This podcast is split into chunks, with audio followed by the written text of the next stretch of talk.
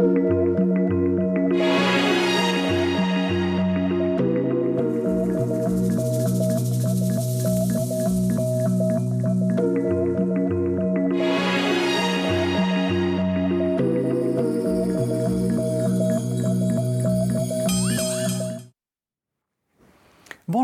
merci de nous retrouver pour la foi prise au mot, votre rendez-vous de formation et de réflexion.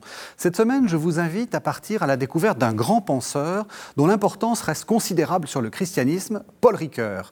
Philosophe, Ricoeur a fortement influencé l'éthique et la morale, la manière dont on lit les textes bibliques, la manière dont on écoute les récits de vie et accompagne la souffrance des patients aussi, la manière dont on se comprend soi-même. Qui était donc Ricoeur et pourquoi sa pensée est-elle si cruciale pour le christianisme du XXIe siècle? Telle est la question que je vais poser à mes deux invités, qui sont deux spécialistes de Ricoeur. Olivier Abel, bonsoir. Bonjour. Vous êtes philosophe, vous êtes professeur de philosophie à l'Institut protestant de Montpellier, et puis Pierre-Olivier Monteil, bonsoir. bonsoir. Vous, vous êtes également philosophe et vous, vous êtes chercheur associé au fond Ricoeur. Alors, peut-être une première question à l'un et à l'autre. Comment est-ce que vous avez rencontré Ricoeur? D'abord, est-ce que vous l'avez rencontré personnellement? Et comment est-ce que, comment est que vous êtes venu à rencontrer Ricoeur?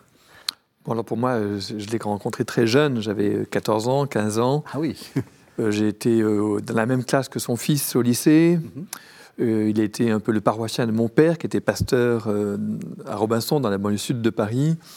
Et donc j'allais le voir souvent pour lui poser mes questions. je lisais ses textes, j'avais fait un exposé sur le thème du mal en classe de seconde, en classe de troisième peut-être même. Et donc, il y avait son, livre Histoire et vérité que j'avais euh, lu et avec, avec lequel j'ai grandi d'une certaine manière. Bon.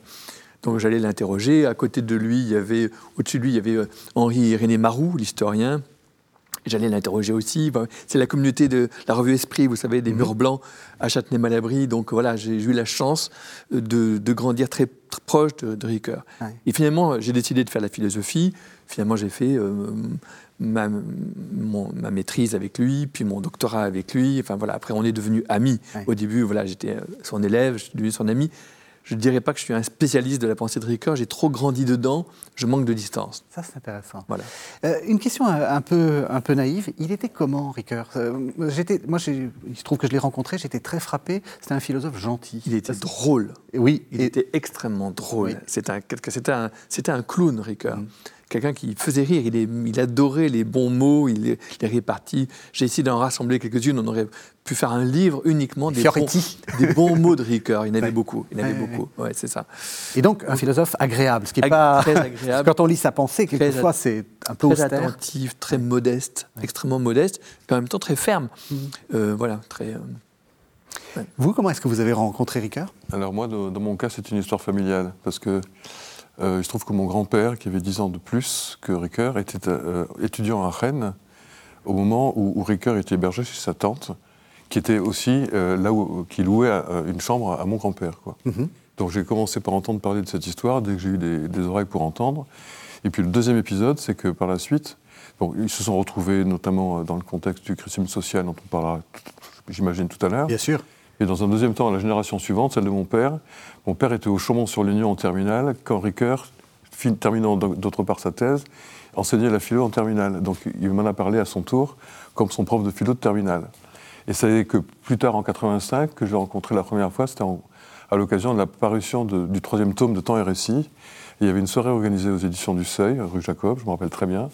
Et donc il y avait une grande salle avec plein de monde, et puis au fond, dans un angle, un peu isolé, Ricoeur attablé, euh, voilà, assis à une table. Et puis j'ai pris mon courage à deux mains parce que j'ai quand même été un peu intimidé. Et je me suis présenté à lui en lui disant, ben voilà, je suis le petit-fils de Lucien Monteil. Et ça m'a fait tout de suite penser rétrospectivement à ce que Ricoeur appelle la mémoire heureuse. Mmh. C'est-à-dire que tout d'un coup, tant que ça fait tilt, mmh. un souvenir qu'on croyait oublié, qui refait surface. Voilà. très bien. Mmh. Très joli. Alors, ben, justement, vous, avez vous êtes déjà rentré un peu dans la, dans la, dans la biographie. Euh, est-ce qu'on peut dire, c'est pas c'est pas c'est pas un secret. Ricoeur était philosophe et il était protestant. Est-ce qu'on peut dire que c'est un philosophe protestant? Euh, Ou que c'est un protestant philosophe? Oui, ben disons que si protestant, c'est une sorte une étiquette culturelle, on peut le dire comme ça. Mais on ne dira pas que c'est un philosophe chrétien, par exemple, de ce point de vue-là. En fait, il était il, insistait beaucoup là-dessus. Et très tôt, hein, il y a eu cette tension entre ces deux part de lui-même qui était, je dirais, en, au moins en tension et parfois qui, en décalage mmh. entre, je dirais, le, le, voilà, le philosophe, le, philosophe agnostique. Mmh. Hein, vraiment, il le dit à plusieurs reprises très fermement. En tant que philosophe, voilà, il n'y a, pas de, a pas de limite, il n'y a pas de. Et puis, euh, le chrétien, comme il dit, d'expression philosophique, comme il y a des chrétiens d'expression picturale, des mmh. Rembrandt, d'expression musicale, euh, comme Bach, etc. Donc, il y a cette séparation. Donc, il y a une tension.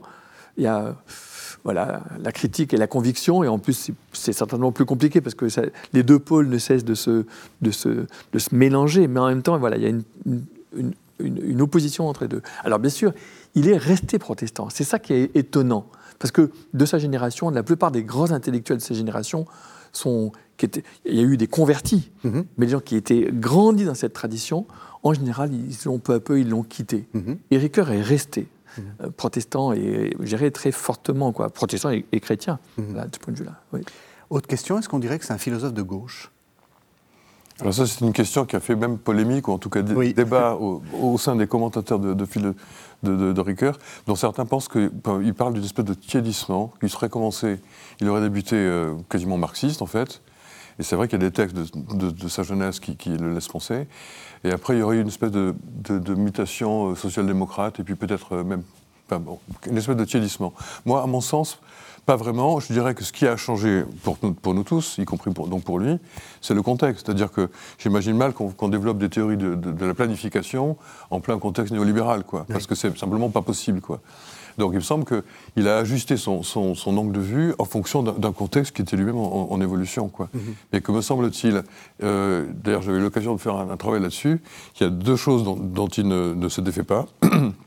C'est d'une part une adhésion au libéralisme politique et non pas économique, mm-hmm. et d'autre part une conviction socialiste. Voilà. Mm-hmm. Et que, fidèle à sa méthode de pensée, il a toujours tendance à les, à les mettre en couple, à corriger ce que le libéralisme pourrait avoir de négligent par rapport à l'égalité, et inversement, de corriger le socialisme, ce qui pourrait avoir de négligent par rapport à la liberté. Mhm. Et que ce qui pourrait faire médiation, ce serait la fraternité. Mhm. Voilà. Donc, à mon avis, ça, c'est un modèle qui me semble-t-il euh, tient le, choc du temps. C'est intéressant ce que vient de dire Pierre-Olivier Monteil, parce que, pour moi, Ricoeur, c'est vraiment quelqu'un qui pense avec euh, deux. Deux et quelquefois pour arriver à trois. Enfin, c'est vraiment. Toujours, toujours. On essaie toujours de trouver un, moyen terme. Oui, avec cette idée qu'il y a une sorte de correction. Il y a un travail, on n'est jamais droit on est redressé, pour reprendre la formule paulinienne mhm. de, l'apôtre Paul. Donc, on est, donc on ne cesse de, se, de corriger euh, fraternellement les uns les autres, de se reprendre. Et, et c'est pareil entre les, entre les grandes valeurs. Oui, le travail, oui, mais la parole, oui, mhm. l'éthique, mais la morale. il y a tout le temps ces, tensions. Il, voilà, il ne laisse jamais une euh, une valeur ou une théorie a triomphé dans le vide. Voilà. Ce qui lui permet d'aller voir des, des, philosophes dont je pense qu'il ne devait pas être très proche, genre euh, Marx ou, genre euh, Nietzsche ou, Freud. Enfin, oui. Je ne suis pas sûr que spontanément, oui, mais, bah mais il n'hésite pas à aller travailler ça pour faire ce... De toute façon, il a toujours cherché le plus difficile et donc le plus loin, ce qui était le plus loin de lui spontanément. Hmm. Il aurait été plus proche de Jaspers, il est allé travailler Heidegger. Hmm. Il aurait été plus proche peut-être de Jung à un certain moment, il est allé travailler Freud. Et ça, c'est typique de la démarche de Ricoeur. Chercher euh, l'adversaire le, plus, le plus différent, mais aussi dont, avec lequel il va apprendre le plus. Et, c'est un adversaire, adversaire euh, au sens amical, hein, c'est un adversaire de pensée, c'est respectable honorable. Et on peut dire que c'est une, euh, un conseil qu'il tient de son prof de philo de terminale, hein, Roland Dalbier, en disant face à une difficulté, il faut l'attaquer frontalement. Quoi. Mm. Mm. Voilà, et non pas de façon édulcorée par la bande et indirectement. Quoi. Oui. oui. Juste un mot, excusez-moi. Je pense que c'est très important de dire ça tout de suite. Euh, Ricoeur, c'est pas du tout. On a l'image trop souvent le philosophe du compromis, le philosophe du, au sens français du mot compromis, hein, qui est un peu mou, compromission. Pas du tout. Ricoeur, c'est quelqu'un qui est extrêmement euh, frontal, c'est quelqu'un qui cherche chaque fois la ligne de conflictualité la, plus grande, le conflit des interprétations, là où, là où, ça, là où, là où vraiment ça se frotte le plus. Quoi. Mm-hmm. Et vraiment, c'est quelqu'un qui, au contraire, est vraiment là. C'est sa philosophie de la volonté, en fait, finalement. Eh bien, on va, on va, y, on va y arriver. Alors, euh, peut-être quelques éléments biographiques. Il naît en 1913 et donc il est marqué par les, par les deux guerres. Et il écrit, sa, il écrit sa, sa, son premier grand livre, Philosophie de la volonté, juste à la fin, de, à la fin du, deuxième conflit mondial. Voilà, donc il a passé cinq ans euh, dans un stalag en Poméranie en tant que prisonnier de guerre. Et donc ce qu'on peut en savoir, notamment à travers la biographie qu'on raconte François Doss, c'est que ben, c'était le moment où il commençait à, réfléchir, à, travailler, on peut dire, sur cette thèse. Et bon, ce n'est qu'en 50 qu'elle voit le jour, qu'elle est publiée. Quoi. Et donc, dans l'intervalle, il a continué, et je, je greffe un petit souvenir de, que, m'avait raconté mon père. Donc, c'était qu'en en, cours de terminale, donc, euh, Ricoeur faisait cours, et au fond de la salle, il y avait sa, femme Simone qui, prenait, qui tapait tout à la machine. Quoi. Bon. Donc on voyait que c'était la petite entreprise qui bossait sur la thèse. Quoi. Enfin, voilà. les, étudiants, enfin, les élèves devaient avoir les. Ça ne devait pas être forcément très facile parce que justement le, livre qu'il a, qu'il a produit, Le volontaire et l'involontaire, Philosophie de la volonté, euh, enfin c'est même plusieurs tomes. C'est un des tomes, voilà. Euh, alors je vais vous demander quelque chose de difficile. Qu'est-ce qu'il veut dire? Quelle est, quelle est l'idée principale de ce livre? Ah, c'est difficile. Oui, d'abord, c'est la. En fait, il veut faire autour du thème de la, du vouloir. On débat donc avec Nietzsche. Là, il est vraiment en débat avec Nietzsche, en fait, mhm. d'abord.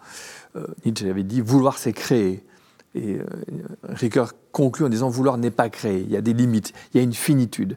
C'est une le vouloir vivre, il faut c'est le, le, oui à la vie. Mhm. C'est un vouloir vivre donc qui dit un oui à la vie, mais dans les limites de la tristesse, de la finitude, de la contingence. Et cette tristesse de la contingence, elle est moins rencontrée par Ricoeur euh, sous les figures de la mort que sous la figure de la naissance. Accepter accepter d'être né finalement. Mhm. Parce que finalement, sa naissance est quelque chose de mystérieux pour lui-même, puisqu'il a perdu ses deux parents, qui sont morts tous les deux euh, quand il était enfant, quand il n'était même pas conscient. Son père à la bataille de la Marne, très tôt, il, était, il avait quelques mois, sa mère euh, encore avant d'ailleurs. Donc voilà, donc il est, il est orphelin, et donc il est élevé par ses grands-parents. Et donc il a fallu, il a fallu survivre à cet état et à cette société dans laquelle il y avait beaucoup de morts, hein, juste après la Première Guerre mondiale. Et donc, il y a vraiment la vie est très importante, mais c'est une vie dans cette condition de, je de contingence, de, finitude. Et donc, la naissance, je dirais que le thème de la naissance, c'est le, c'est le thème le plus, le plus, je dirais, nodal, on va dire. Mmh. La naissance, c'est absurde. Pourquoi, pourquoi moi? Pourquoi, pourquoi suis-je? Eh bien, eh bien, oui, que je sois d'une mhm. certaine manière. Hein. Il y a quelque chose comme ça qui est très, qui est très fort. Il y a un, oui premier, qui est une affirmation originaire qui est, fondamentale dans la pensée de Ricoeur. Mhm. Vous vouliez ajouter quelque chose? Oui, ça me fait tout à fait beaucoup plus tard dans, son, dans son œuvre. L'expression qu'il y a à propos de la naissance, c'est la dette sans faute du fait d'être né. Voilà. Redites, parce que c'est une expression. La dette sans faute du fait d'être né. Donc c'est une dette. Bon, ça c'est c'est par rapport à l'allemand qui, qui aurait tendance à en faire une, faute d'être en dette, puisque c'est le même mot. Mhm. donc il s'agit bien d'expliciter que c'est une dette, mais qu'il n'y a pas de faute. Par contre, c'est une dette. Et donc c'est quelque chose auquel on répond. Et donc c'est là aussi un, geste important chez Ricoeur et, récurrent, c'est que la, volonté n'est pas première. La volonté ne peut que répondre. Ah oui. Répondre de quelque chose, d'une naissance, d'un contexte. Et donc c'est aussi la, pensée située. Quoi. Nous sommes, on n'est pas euh, comme ça entre ciel et terre dans un truc abstrait ça se passe ici et maintenant. Et justement, c'est la même chose que le, volontaire et l'involontaire, c'est que notre volonté ne s'exerce que sur une charpente euh, d'un corps qu'on n'a pas choisi, d'une époque qu'on n'a pas du tout choisi non plus, et, des habitudes, de l'inconscient, etc. Donc toutes choses qui font qu'il y a un, mixte indissociable de volontaire et, d'involontaire. Et donc, pour, pour être très clair, c'est pas une philosophie de la toute-puissance de la volonté il me semble que ce serait, euh, un, souci euh, constant de, s'en prendre à cette prétention-là. Quoi. Oui. Euh, alors, et donc, en termes éthiques, euh, et puis en termes de simple lucidité, quoi, de, se désillusionner d'un certain nombre de prétentions de puissance. Bon, et puis je pense aussi c'est une pensée post-totalitaire, donc qui va faire son possible pour désamorcer tout ce qu'il peut y avoir de, pulsions de, pulsion de mort en, en, disant mais enfin euh, gardons euh, un peu, un peu de raison dans tout ça et voyons, voyons qui nous sommes et nous ne sommes pas tout puissants. Quoi. Oui, oui, oui. Avec, avec cette idée de, du volontarisme totalitaire, nous allons créer l'homme nouveau, nous allons créer une ère nouvelle, nous allons tout changer. Voilà, on, peut pas, euh, on ne refait pas l'homme. l'homme n'est pas malléable, on ne refait pas l'homme totalement, l'homme nouveau, mhm. totalement, justement. Et ça, c'est un point très important. Il, dans un texte ultérieur, il dira Pour rencontrer un autre que soi, il faut avoir un soi. Mhm. Ah, on va y arriver. Oui, mais c'est-à-dire justement c'est important parce que on est né, ce que vient ce que vient de dire Pierre Olivier exactement. On est né, on est né, on est dans une époque, on est né une date, on est né dans un corps, on est, il faut accepter sa finitude. Et c'est parce qu'on accepte cette finitude qu'on peut rencontrer autre chose que soi-même. Et donc je crois, je crois que c'est une des raisons fondamentales pour lesquelles il est resté chrétien et protestant. C'était, voilà, ben, voilà il, il, a grandi dedans. Et donc il y a une sorte de reconnaissance de ce que, de ce, de ce que, de ce, de ce que nous sommes, quoi. Parce que voilà, on est, on est né. Il faut accepter d'avoir un soi. C'est une limite. Et d'ailleurs, je, prolonge la partie euh, autobiographique de tout à l'heure en termes de rencontre avec Ricoeur, où grâce à Olivier, j'avais eu l'occasion de, le rencontrer pour faire un entretien pour, pour la, revue dont on s'occupait tous les deux autre temps.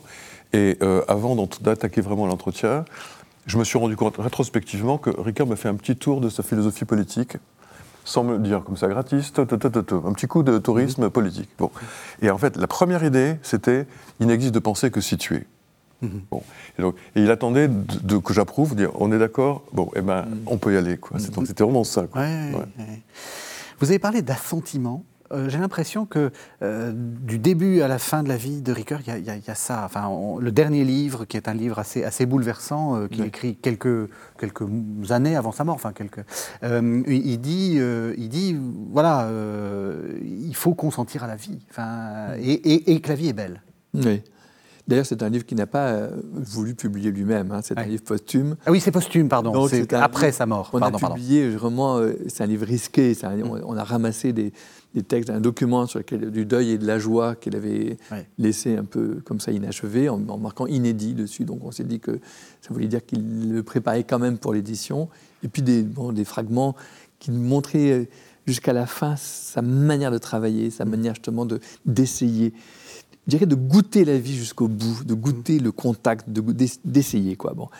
Et alors, euh, oui, en fait, d'une certaine manière, on peut dire qu'il commence de manière assez nietzschéenne, c'est l'affirmation, l'affirmation du, vouloir, et que, mais en fait, que dès le début, on voit que cette affirmation, c'est déjà, comme le disait Pierre-Olivier, une, une, acceptation, une approbation. c'est ça, une approbation. L'affirmation devient une approbation, l'approbation devient un consentement. Oui, euh, on passe d'une tonalité majeure à une tonalité plus mineure, on va dire. On peut dire. Mais en fait, elle y est depuis le début, mais disons que peu à peu, euh, cette tonalité mineure euh, euh, domine, on va dire, cette dimension de consentement. Même si dès le début, dans sa thèse, il parle du chemin vers le consentement.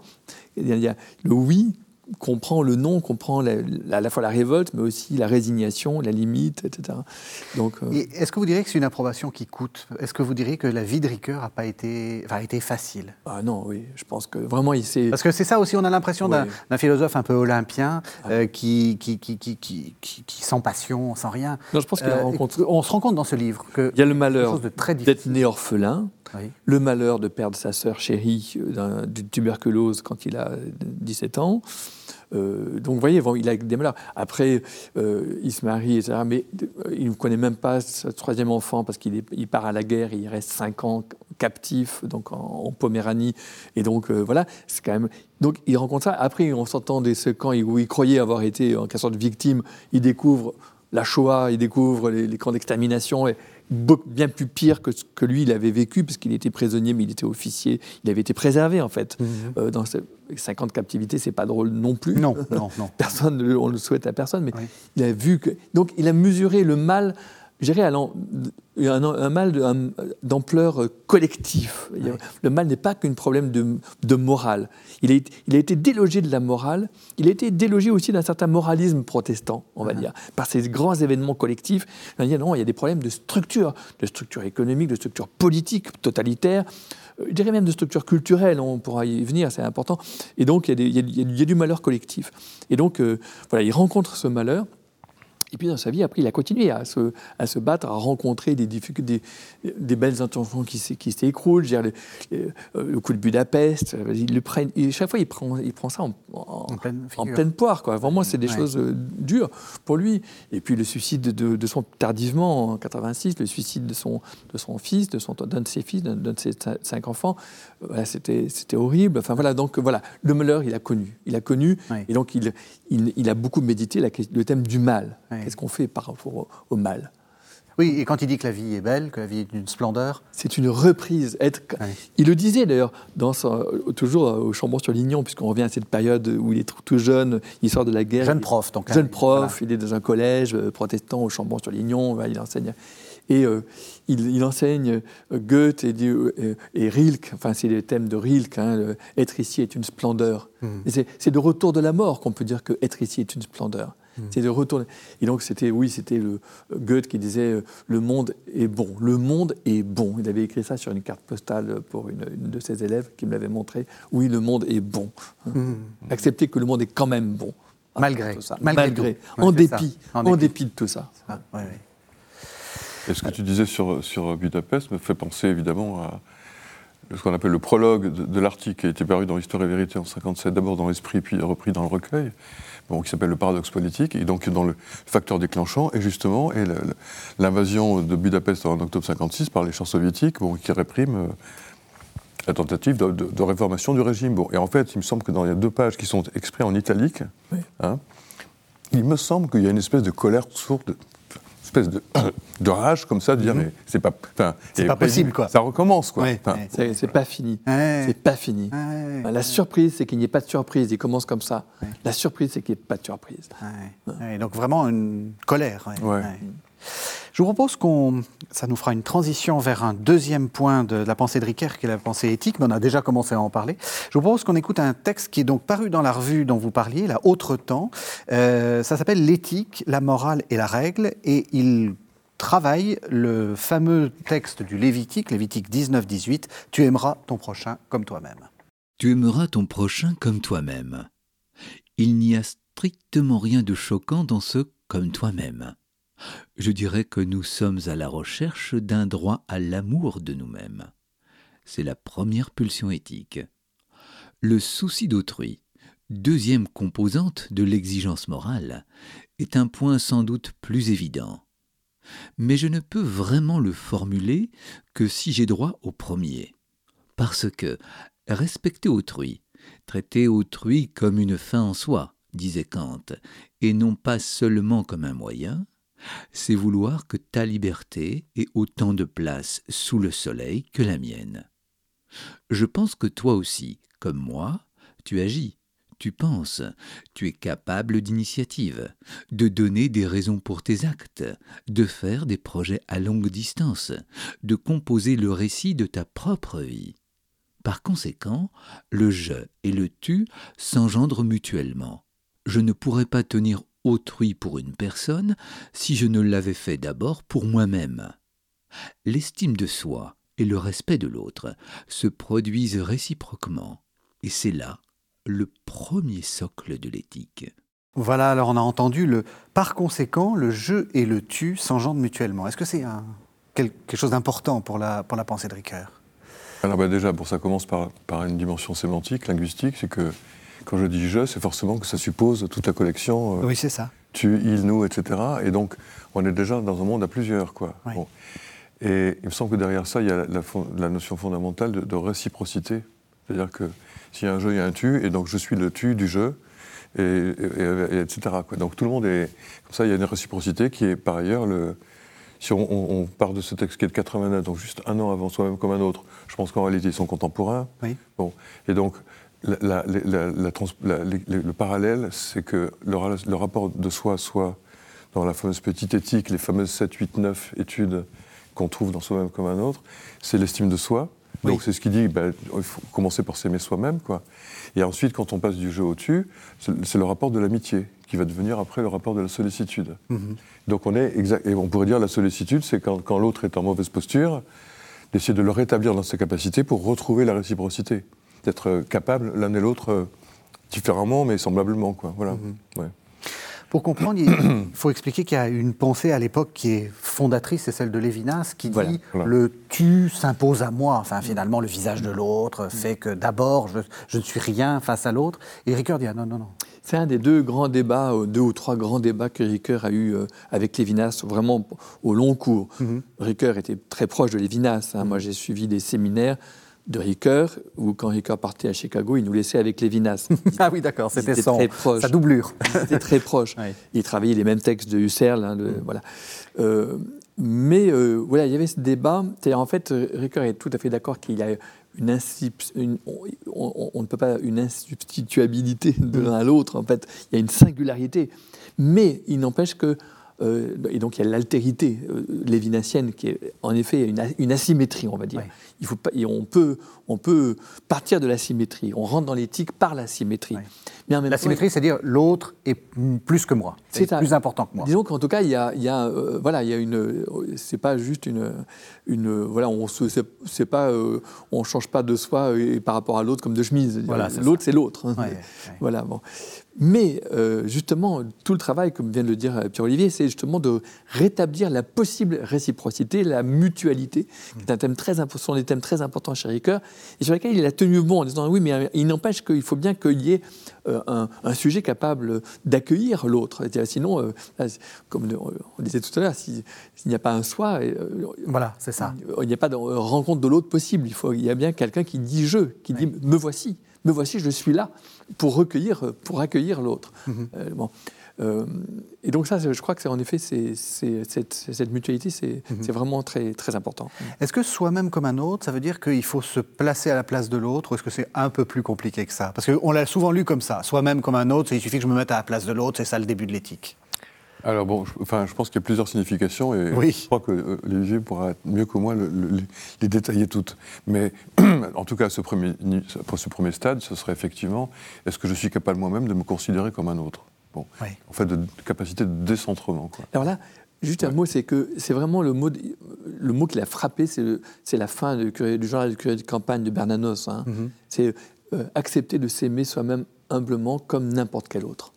C'est ça la phrase, je dirais, qui, la phrase presque poétique qui est son, sa boussole dans ce, dans ce réseau de, termes. Qui n'est rien d'autre que le Lévitique. Tu aimeras ton prochain comme toi-même. Oui, non, c'est ah. accepter de s'aimer soi-même. D'accord. Comme on, a, comme on aime n'importe quel autre. Ah, donc c'est c'est le. Se traiter soi-même comme, un autre. Comme un autre, d'accord. D'accord, on aime les autres, mais il faudrait aussi se traiter soi-même comme n'importe quel autre. À vrai dire, c'est très kantien. Hein. On peut dire aussi que c'est le lévitique, on peut dire que c'est très. Euh, que dans les évangiles, il y a beaucoup, bien sûr, beaucoup de phrases comme ça.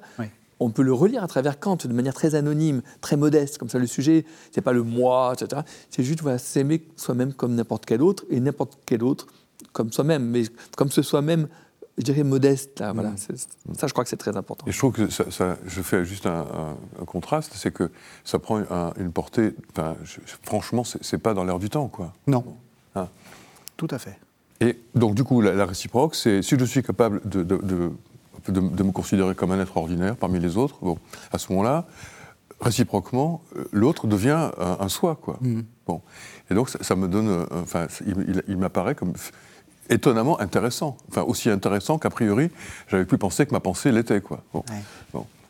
Pierre-Olivier vient de dire un mot très important qui dit beaucoup de rigueur, c'est parmi. Nous sommes parmi. Nous mhm. sommes parmi d'autres. Mhm. Nous sommes parmi des créatures. Il dit de manière très franciscaine, nous sommes des créatures parmi les créatures. Ah bon, ça, à la fin de sa philosophie de la volonté, nous sommes parmi d'autres cultures, d'autres civilisations. Hein, on n'a pas de, monopole. Voilà. Mm-hmm. et, nous, et, voilà, les sujets sont les uns parmi d'autres. Mm-hmm. C'est ce, thème de la pluralité, justement. Et donc, on peut adopter le point de vue du jeu, du tu, du il, du nous, etc. Mm. Et donc, ça s'oppose à, à, une posture surplombante. Je ne suis pas au-dessus de la mêlée, je suis avec les autres. Ah. Est-ce que ça peut euh, s'articuler, je suis désolé, on va aller très vite, mais est-ce, peut, est-ce que ça peut s'articuler avec une pensée euh, plus éthique et peut-être plus politique, ça? Est-ce que, est que le but, c'est juste d'être soi-même et d'être bien avec les autres? Enfin, En gros, je vais vous c'est, une, vraie, une vraie provoque. Est-ce que Ricoeur, en disant ça, fait du développement personnel? Non. non, mais d'abord, il y a la troisième personne, le, tu, il, le tiers. Et le tiers, c'est justement la place de, de l'anonyme et donc de l'institution. Oui et donc justement la place de, tous les autres. Hein, justement, faut pas euh, le, dirais le, dialogue intersubjectif ne doit pas prendre toute la place. Il doit laisser la place à d'autres autres. que les autres qui sont là. et donc justement c'est quelque chose qui dénonce dans le personnalisme en disant mais ou, en tout cas euh, que le je tue de. Enfin, il dit mais il manque le tiers quoi. Enfin, il faut absolument euh, voilà. Le côté bubérien de Buber, euh, Martin, Buber, de, oui c'est ça, euh, dans le personnalisme, euh, occulter peut-être un petit peu ces dimensions institutionnelles. Emmanuel Mounier était en effet peut-être moins, beaucoup moins attentif à cette question des institutions. Mhm. Et les institutions, c'est très important pour Ricoeur, justement, mhm. parce que justement, il y a du conflit, et donc il faut l'organiser, il faut l'instituer pour que personne ne soit trop faible, il faut de la règle, il faut du... Non, on part de l'éthique. Le premier étage de l'éthique, c'est c'est le, le désir, c'est l'orientation vers la vie bonne. C'est ça, il faut vivre bien. Vivre bien et vous désirer. Avec les autres. Avec les autres, dans des institutions justes, mais disons, il y a ce côté positif, ce côté d'orientation vers le bon. Et après, il y a, on rencontre la morale qui est justement, en, voulant le bon, on peut faire le mal. Et donc, on va être rendu attentif par les règles, par les lois, par les institutions, à au fait euh, euh, qu'il y a aussi du malheur possible. Mmh. Donc, euh, essayer d'entraver, de limiter. Après, la morale, c'est vraiment une philosophie, c'est la limite, on rencontre les limites. Et justement, de de mettre en perspective cette, cette, préoccupation de la limite, donc, qui est celle de la morale, ou qui peut être celle de la règle, de la norme, de la loi, etc., sans en faire, enfin, sans jamais la réduire à une logique que j'appellerais de père fouettard, quoi. Mm. Oui. Euh, mais au contraire, de la restituer en perspective de, de, ce qui lui a donné naissance, à savoir la vie bonne, l'aspiration à la vie bonne. Pour que, comme vu que nous sommes capables de nous entredéchirer au nom de notre euh, éthique, de notre aspiration à cette vie bonne, de notre horizon, alors on a inventé la morale, mais la morale euh, est au service de, la vie des humains. Dans ce que vous dites, c'est que la morale, c'est les normes, et l'éthique, c'est l'aspiration à la vie bonne Ce désir foncier de l'affirmation... Donc il faut distinguer les deux. Oui, l'éthique, c'est le désir du bon, et la morale... L'éthique, en gros, c'est Aristote, c'est Spinoza. Vivre bien. le bonheur. Thomas d'Aquin, euh, mhm. d'une certaine manière. La morale, c'est plutôt Kant. C'est plutôt les normes, les règles. La norme, mais entendue dans un sens très fort, quand même, très élevé. On pourrait même dire d'une certaine manière que c'est Lévinas aussi. C'est le côté, voilà, là, il y a une limite. L'interdit, tu ne tueras pas. Qui, qui, arrive sous, un format euh, négatif, bien ah. sûr, et de limite. Et donc, il y a un troisième terme que vous avez prononcé l'un et l'autre, c'est le juste il faut que ça soit juste, les institutions soient Alors voilà, donc l'estime de soi, c'est ce qui euh, anime cette visée de la vie bonne. Euh, l'amitié, la réciprocité, la sollicitude entre un jeu et un tu. Et puis ce qui va être, euh, euh dès qu'on se tourne vers tous les tiers, tous les absents, tous les pas encore nés, tous les déjà mhm. morts, enfin tous ceux qui ne sont pas là, à ce moment-là, ça va être le souci de l'institution, à la base de quoi Ricard met le sens de ce qui est juste, le sens de la justice. Mhm. Et on pourrait peut-être introduire la justice et puis des fois la justesse en, mhm. situation pratique, euh, notamment de type éthique. Quoi.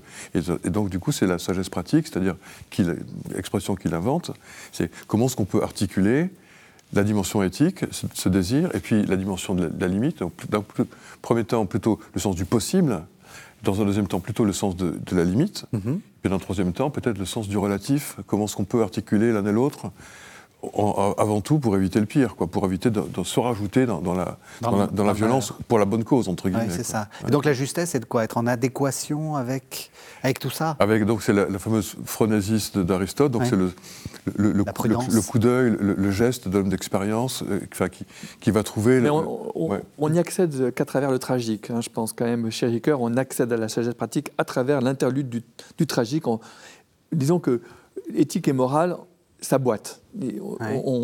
comme toujours, on est sur deux, on est sur deux, points, et alors le troisième. ça boite un peu.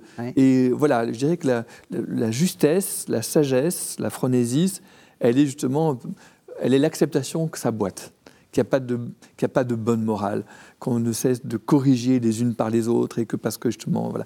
Donc on a rencontré le tragique, on a rencontré des grandeurs qui se sont affrontées, Antigone, Créon, etc. Et on a accepté de, voilà, l'étroitesse des points de vue, la singularité des situations, et voilà. Donc on accepte que ça boite. Il me semble que la, sagesse, elle est cette acceptation d'une morale elle-même plurielle, elle-même boiteuse. Et à la fin, il dit, euh, l'enjeu de la sagesse pratique, ce sont des nuances de gris. Voilà. Mhm. D'accord. Quand, on est face à ça, et ça va peut-être nous permettre de parler de l'herméneutique, qu'est-ce qu'on fait? On se raconte? On raconte des choses? On, écrit l'histoire? On réécrit l'histoire? Je, pense que cette, espèce de le pluralisme profond de la pensée de Ricoeur, qui est vraiment très, très, très profond, lui vient entre autres de la lecture des textes bibliques qui sont eux-mêmes euh, un massif littéraire extrêmement pluriel. Il y a des La Bible donne des, des, leçons de tout. Voilà, il y a, il y a, des, il y a des, romans, euh, Joseph, il y a des mythes, il y a des chroniques, il y a des prophéties, il y a des lettres, il y a des, il y a des poèmes, il y a des louanges, il y a des, il y a des, voilà, il y a des genres littéraires extrêmement divers. Et euh, voilà, je pense que le, ce qu'on a, c'est un grand mot, le mot herméneutique, l'interprétation des textes, mhm. déjà, elle alimente un rapport à soi-même, un rapport aux autres, un rapport à Dieu qui est lui-même pluriel. C'est pas le même Dieu, le Dieu des prophètes et le Dieu de Moïse ou, ou c'est pas c'est pas le même. En tout cas, c'est pas le même rapport à Dieu. Donc, c'est même pas tout à fait sûr que ce soit tout à fait le même Dieu. Et donc, il y, a il y a de la tension entre les grandes traditions bibliques qui sont qui ont été canonisées ensemble dans le texte biblique et dans les quatre évangiles aussi. Il y a des tensions qui, qui instituent cette pluralité. Mmh. Ça, c'est très fort, je dirais. Et ce qui fait l'unité, c'est le récit. Alors on pourrait dire, c'est peut-être c'est là où c'est une tâche, quoi. C'est-à-dire qu'il faut s'en occuper, quoi. Ça ne se fait pas tout seul. Bon. Et bon, et dans, je crois que c'est le volontaire et l'involontaire où il dit, ben voilà, le, le, sujet est tension. Nous sommes tension, quoi. Mhm. Et donc, comme c'est volontaire et involontaire pour commencer, quoi. Et, donc, à partir de là, ça ne peut être qu'une tâche. Bon, je trouve que du coup, c'est un, une responsabilité qui fait que ça ne va pas se faire tout seul. Et quand, euh, et quand on se désintéresse, ben ça, se, ça, se, défait. Quoi. Mhm. Donc, vous voyez, ce que vient de dire Olivier, ce n'est pas une tâche, c'est une promesse. Oui, ce n'est pas qu'un récit. Le, les récits y a, les sont les mêmes pluriels. Il n'y a pas de récit des récits. Il n'y a pas de récit qui pourrait tout comprendre. Et puis il y a cet inachèvement qui, qui ouvre vers des promesses qui sont elles-mêmes inaccomplies, inachevées. Oui, parce que là, je fais, je fais, je fais allusion donc, à son grand, c'est, sa, grande trilogie sur l'herméneutique. Hein. Et, effectivement, c'est, assez, assez frustrant parce qu'il fait une grande théorie de qu'est-ce que c'est qu'interpréter, qu'est-ce que c'est, à quoi ça sert les textes, etc. Puis à la fin, bah, on a l'impression qu'il faut sortir du récit, au fond. Oui, en fait, euh, non, le temps et récit se terminent par des conclusions qui font 50 pages. Mmh. Ricoeur a mis une année entière pour rédiger des conclusions dans lesquelles il déconstruit tout ce qu'il a fait euh, précédemment, et notamment il déconstruit l'identité narrative, qui est tellement importante.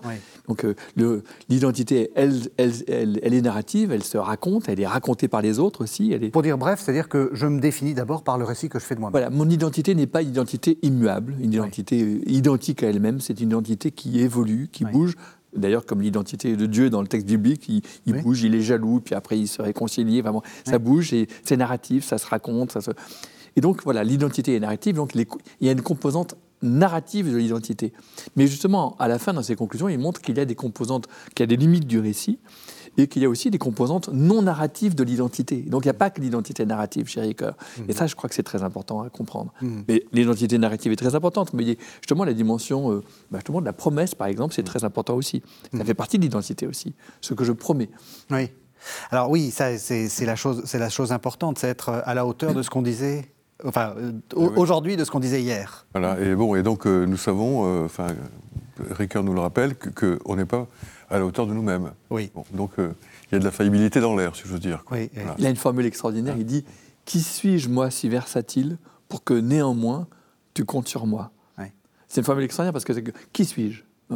Qui suis-je, moi, si versatile? Alors, on va dire identité narrative. Oui, je, je, bouge, je me raconte. Pour que néanmoins, tu comptes sur moi. Hmm. Donc, j'ai besoin de l'autre. C'est parce que l'autre compte sur moi que et compte sur ma promesse, sur le fait que je vais tenir mes promesses, que, que, je, que je, me constitue. Et c'est là où on retrouve toute la dimension relationnelle de la capacité. C'est-à-dire que, on va dire, l'homme, donc c'est ça, son grand travail d'anthropologie philosophique, donc ce qu'on a appelé l'anthropologie de l'homme capable, qui va progressivement mener à la capacité de promettre, de rendre des comptes, de la responsabilité, mais qui commence par la capacité de faire, parler, raconter, se raconter, qui sont les, composantes, euh, on peut dire logiques, pour être capable de, rendre des comptes euh, en, responsabilité. Mais que chacune de ces capacités n'existe qu'en regard d'une vulnérabilité qui tient de ce qui se passe dans le contexte, et en particulier, est-ce que l'autre compte sur moi ou pas bon. Et donc si c'est oui, alors à ce moment-là, je me sens approuvé et je suis euh, d'autant plus capable. Quoi. Hmm. Voilà. C'est intéressant, approuver. C'est-à-dire que euh, la, réciproque de ma, capacité à tenir mes promesses, c'est que l'autre approuve. Voilà, et c'est, là aussi, je trouve une importance particulière à notre époque, c'est-à-dire que c'est tout sauf le, l'individu autoproclamé qui s'affirme dans sa grandeur, etc., tout seul. Quoi. Oui, oui c'est l'individu qui dit je suis pas, je ne suis pas capable de tenir mes promesses, mais je t'en fais quand même une que je vais essayer de tenir. Voilà, et c'est l'autre qui compte sur moi qui va m'y aider. quoi. C'est ça, c'est ça.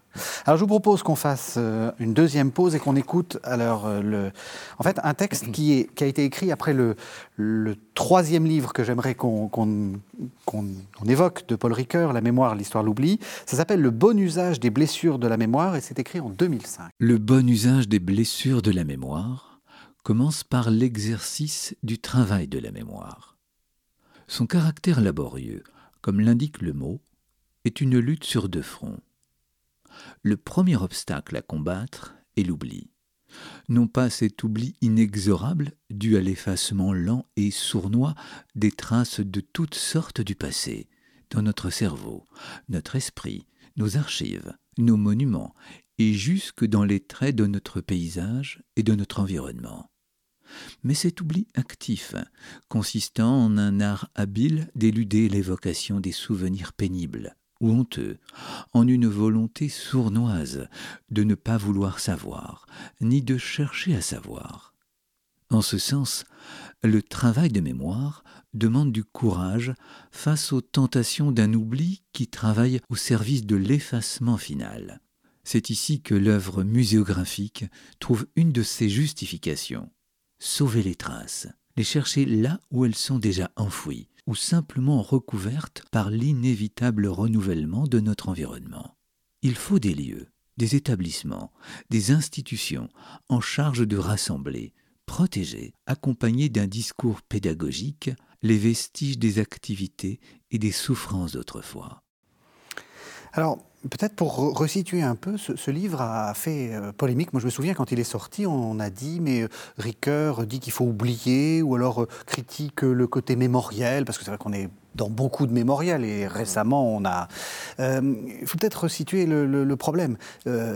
il, parle de blessures de la mémoire et, aussi des vertus de l'oubli. Oui, et puis il y a, eu une, grosse discussion avec, avec Badiou. Alain Badiou, qui est un philosophe français Bon, et, bon, et notamment, alors pour euh, rester ponctuforme, ponctuel, le, le truc c'était par rapport au devoir de mémoire. Donc on dit, ça. Ricoeur est contre le devoir de mémoire.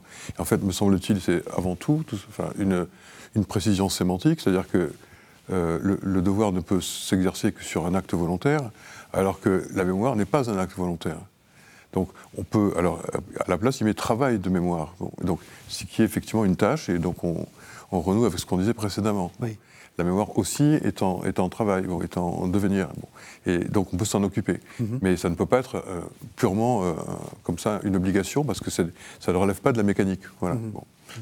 Euh, bon. et par contre, c'est vrai que dans le prologue de, La mémoire, l'histoire, l'oubli, donc paru en 2000, Ricoeur fait part de son inquiétude, quoi, en disant ben voilà, tantôt on oublie tout, tantôt on, en parle trop. Quoi. Mhm. Et donc ces deux excès, de nouveau, on se trouve comme ça coincé entre deux, sur, une tension quel est à la recherche de ce, bon usage de, de la mémoire et même parfois de l'oubli. Voilà. Mhm. Et il parle, enfin ça c'est assez, assez étonnant, il, fait une sorte de comparaison entre une mémoire individuelle et une mémoire collective. Euh, une mémoire, la mémoire collective peut être blessée de même que la mémoire euh, individuelle. Et il y aurait presque une thérapie de la mémoire collective. Oui, oui il, a, il fait cet échelonnement euh, en passant par la mémoire des proches. Mhm. Et on passe de la mémoire individuelle. personne ne se souvient tout seul faut partir de cette idée-là quand même. Encore une fois, on est parmi d'autres, mais nos mémoires elles-mêmes sont, se déclenchent, sont enclenchées euh, sans cesse par la mémoire des autres, qui nous donnent des, souvenirs, qui nous rappellent des souvenirs, etc. Et donc, euh, on a, notre mémoire est liée à la mémoire des proches, et par la mémoire des proches, à la mémoire collective. Donc, il y a vraiment euh, un caractère très difficile à, désembrouiller de toutes, ces, de, toutes ces, de toutes ces mémoires, de toutes ces traces, justement, mm-hmm. qui sont interprétées dans... Euh, c'est vrai que je, crois qu'il y a un projet politique, d'abord, dans, mmh. dans Mémoire, Histoire, Oubli, qui n'est euh, qui pas la ligne philosophique première, qui est vraiment une enquête sur les rapports entre la mémoire, euh, l'histoire et l'oubli, mais qui est une sorte de ligne seconde sur lesquelles quand même il y a, on est dans une époque où il y a une sorte de double maladie dans laquelle en même temps il y a trop de mémoire, mmh. on est envahi par une, un excès de mémoire, ce qui ne se sent pas du tout dans le texte que vous avez lu. Oui, oui, oui. Qui est au contraire un texte euh, qui est vraiment tourné vers, euh, vers ce, d'une certaine manière, vers le devoir de mémoire, à travers les musées, à travers les institutions, je dirais, de sauvegarde des traces et de ne pas trop vite oublier, de ne pas laisser les choses s'effacer, tomber dans l'oubli. Bon, ce texte est très beau. Hein, bon. Mhm. Mais c'est vrai que, il le dit en passant, il y a aussi des tentations de trop de mémoire. Mhm. On peut tout garder, on peut tout sauvegarder, on pourrait garder des traces de tout. Et il y a un moment où et ça c'est Nietzsche, on revient à Nietzsche, on a mm. besoin d'un oubli vital, il dit. Hein, d'un oubli qui est nécessaire à la vie. La vie, pour vivre, on a besoin d'oublier aussi. Mais il ne faut pas non plus manipuler l'oubli, faire une espèce d'amnistie, d'amnésie, d'effacement des traces. Et on est aussi dans une société dans laquelle, d'un autre côté, on jette tout, on jette beaucoup. On, jette, dès qu'on est un peu alourdi par quelque chose, on jette, et donc euh, on, on, écarte. Et donc, il faudrait trouver un rapport à la mémoire qui soit, et à l'oubli qui soit un, rapport plus équilibré, on va dire. Mmh. Alors, ça demande tout un travail. Alors, tout, le parcours de mémoire, histoire et l'oubli, justement, la mémoire doit passer. Euh, de toute façon, nous n'avons de rapport au passé qu'à travers des témoignages, donc qu'à travers des mémoires. On n'a pas d'autres matériaux que le témoignage. Donc il faut commencer par réhabiliter le, témoignage. Or, euh, l'attestation, ça hmm. c'est un point très important de la, dernière pensée de Ricoeur, c'est que finalement, autrefois, il y a une époque où on était trop crédule, on croyait n'importe quoi. Aujourd'hui, on est devenu beaucoup trop soupçonneux et incrédule à tout. Et donc, il faut des doses de témoignages de plus en plus énormes et de plus en plus véhéments pour qu'on y croit un petit peu. C'est dangereux, en fait. Bon. Donc, on, est, on, manque de cette confiance dans le langage, dans le langage ordinaire, cette fiabilité dans le langage euh, qui, fait, euh, qui est l'élément du témoignage. Et donc, il y a des témoins qui n'ont qui dit, essayent de dire des choses, mais qui ne sont pas entendus, dit Ricard. Mmh. Donc voilà, il y a d'abord cet éloge du témoignage, euh, et après, à partir de ce témoignage, en mémoire, on, vient à l'histoire, mais par un travail de, de sortie de son. Je suis témoin, mais j'accepte qu'il y a d'autres témoins qui vont dire autre chose et qu'il puisse y avoir même peut-être des contradictions entre nos témoignages. En tout cas, il y a une pluralité des témoignages. Et là, on rentre sur la scène historique dans laquelle il va falloir recouper des sources, recouper des témoignages pour comprendre réellement, effectivement, ce qui s'est passé. Mmh. Donc il y a vraiment un travail de l'histoire. Mmh. Donc travail de la mémoire, travail de l'histoire pour accéder à, un oubli qui ne soit pas un oubli, je dirais, de, de, refoulement, dans lequel en fait les choses, les choses, ne sont pas finies, elles sont juste été refoulées, mais euh, ni non plus la simple usure qui efface tout, mais vraiment un oubli, un oubli heureux, un oubli dans lequel en même temps euh, c'est des choses qui sont acquises, des choses qui sont comprises dans ce que nous sommes. Je veux juste indiquer le, un, autre aspect de la dimension politique de, de la mémoire de l'histoire de l'oubli c'est euh, ce que propose Ricoeur, en particulier pour l'histoire européenne, pour nous autres les Européens, mhm. euh, donc, dont il souligne que, nous sommes un champ de bataille depuis des mhm. siècles et des siècles. Bon. Et donc comment essayer de, faire, contribuer à essayer de faire, un peu cicatriser tout ça? Et donc c'est ce qu'il appelle, enfin, c'est la notion d'échange de mémoire. Est-ce que nous sommes capables, nous les Français, d'écouter par les Allemands raconter l'histoire que nous avons vécue, mais pas du même côté mhm. de, la bataille, quoi, et réciproquement. Et donc l'idée, ce serait, voilà, on pourrait dire, c'est le même geste que soi-même comme un autre, mais appliqué à, la dimension mémorielle, quoi. Que... Et ça, c'est très intéressant parce qu'on voit que, enfin, vous savez qu'on a beaucoup de téléspectateurs qui, sont africains, ils seront sensibles à ça. C'est vrai que euh, du côté européen, on a aussi peut-être à entendre ce qu'a vécu tout ce toute cette dimension de, l'esclavage, entendre la parole des, témoins. C'est très important parce que Ricoeur sort de la guerre et il découvre, enfin voilà, et il s'est dit, et est-ce que, est que nous ne sommes pas dans nos colonies les nazis contre lesquels nous, sommes, euh, nous avons dû nous, nous, défendre ici.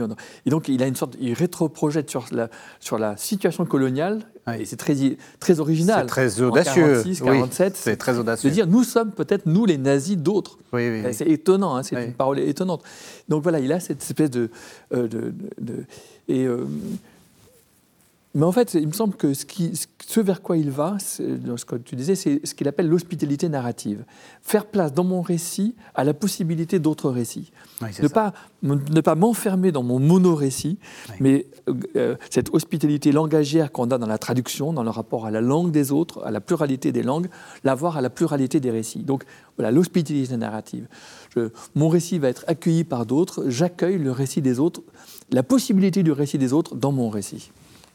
Alors on arrive malheureusement à la toute fin de l'émission. J'aimerais vous poser une question assez simple pour les gens qui veulent euh, connaître Ricoeur. Qu'est-ce qu'il faut faire? Alors peut-être une chose quand même. Parlez d'abord du fonds Ricoeur. Donc vous, êtes chercheur associé au fonds Ricoeur. Euh, qu'est-ce que c'est? Alors c'est un lieu qui se trouve dans le 14e arrondissement de Paris, donc 83 boulevard Arago. Et en fait, ça, représente la, façade, c'est la faculté de théologie protestante de Paris. Et mhm. ensuite, il y a donc avec une petite cour d'entrée, on, traverse les bâtiments, et puis derrière, il y a un petit jardin. Un très beau jardin. Un très beau, mais voilà, pour, à la parisienne, donc c'est relativement, c'est pas Versailles, quoi. Mais, euh, et donc l'idée, c'était que dans un premier temps, il y avait la bibliothèque de la faculté de théologie protestante qui est voisine. Bon. Et puis, pour accueillir le fonds Ricoeur, a été construit un étage supplémentaire. Donc c'est, voilà, dernier étage, le deuxième étage, avec donc le fond, euh, quelques vitrines de présentation d'objets caractéristiques, de traduction, etc. Et puis la fameuse reproduction du tableau de Rembrandt, euh, qui est cher à, à, Ricoeur, où on voit justement le philosophe, le, poète et le politique, qui sont la, triade qui lui, importe. Bon. Et après, toute la bibliothèque de travail de, de Ricoeur, qui était aménagée dans le sens, en fait, de mettre en espace la bibliographie de chacun de ses livres. D'accord. Comme ça, on voit quels ont été les bouquins mobilisés pour produire le volontaire et l'inventaire, etc. En fait, c'était un petit peu l'ordre qu'il y avait chez lui, parce que... Ah, il faisait sa bibliothèque en fonction de ses bouquins Non, mais il y avait un, oui, il y avait une sorte, un ordre qui évoluait, hein, en fait. Donc, euh, il, au début, quand j'enseignais à la faculté à Paris, euh, j'étais professeur, donc à, Paris, à l'Institut mmh. protestant à Paris, il a dit je, vais vous donner euh, mes archives et, et, mes livres, mais pour les mettre dans le fond commun. Et mmh. c'est à ce moment-là qu'on a dit non, mais c'est trop dommage mmh. de, de, le mettre parmi les autres livres. On va faire un fond dans lequel il y aura votre, ta bibliothèque, à ce moment-là je le tutoyais, ta bibliothèque, mais dans la même, presque dans la même configuration que c'est chez toi. D'accord. Ton bureau, c'est la philosophie classique, ta chambre, c'était la philosophie euh, antique, euh, et puis il y avait des cercles de lecture liés à tous ces livres, et donc les derniers cercles sont vraiment euh, la bibliographie de Ricoeur pour toute l'œuvre de Ricoeur. Alors, si on veut rentrer dans l'œuvre de Ricoeur, par quoi il faut commencer? Quel est votre euh, conseil de lecture? Moi, je trouve que c'est la critique et la conviction. Mm-hmm. Parce que c'est un, entretien. Bon, c'est un entretien qui, a, été parfaitement réécrit, etc. Donc, c'est pas du tout du verbatim. Hein. C'est quelque chose qui était écrit. Bon, mais par contre, ça se présente comme euh, un entretien, un dialogue avec deux philosophes qui, étaient, qui travaillaient avec lui à, la revue de métaphysique et de morale. Bon. Et en fait, bon, ça a été fait en 94 et c'est paru en 95. Donc on a presque tout Ricoeur, je dirais. après, bon, il manque 95, 2004, 2005. Mais et je trouve que c'est thématique et, donc c'est une entrée confortable dans, une œuvre qui est difficile d'accès. Mhm. Vous le reconnaissez Ouais. Et vous, qu'est-ce que Non, c'est une bonne idée. Critique, je n'aurais pas pensé, parce que pour moi, ce n'est pas un livre de Ricoeur, pas un grand livre de Ricoeur, mais c'est vrai que c'est une très bonne introduction. Et si on veut rentrer dans un grand livre de Ricoeur? Ah, euh, Non, les, grands livres de Ricoeur, ils sont difficiles. Ils sont difficiles. Euh, il y a un tout petit livre qui s'appelle euh, Amour et justice, et trois petites études mhm. pour des gens qui ont une, un peu une culture biblique c'est vraiment un tout petit livre qui coûte rien, qui coûte 5-7 euros. Et c'est une petite introduction qui est très bonne. Amour et justice. Amour et justice. Merci à tous les deux. Merci de nous avoir fait découvrir la, pensée de Paul Ricoeur. Merci quant à vous de nous avoir suivis. Vous savez que vous pouvez retrouver cette émission sur le site internet de la chaîne www.ktotv.com. On se retrouve la semaine prochaine.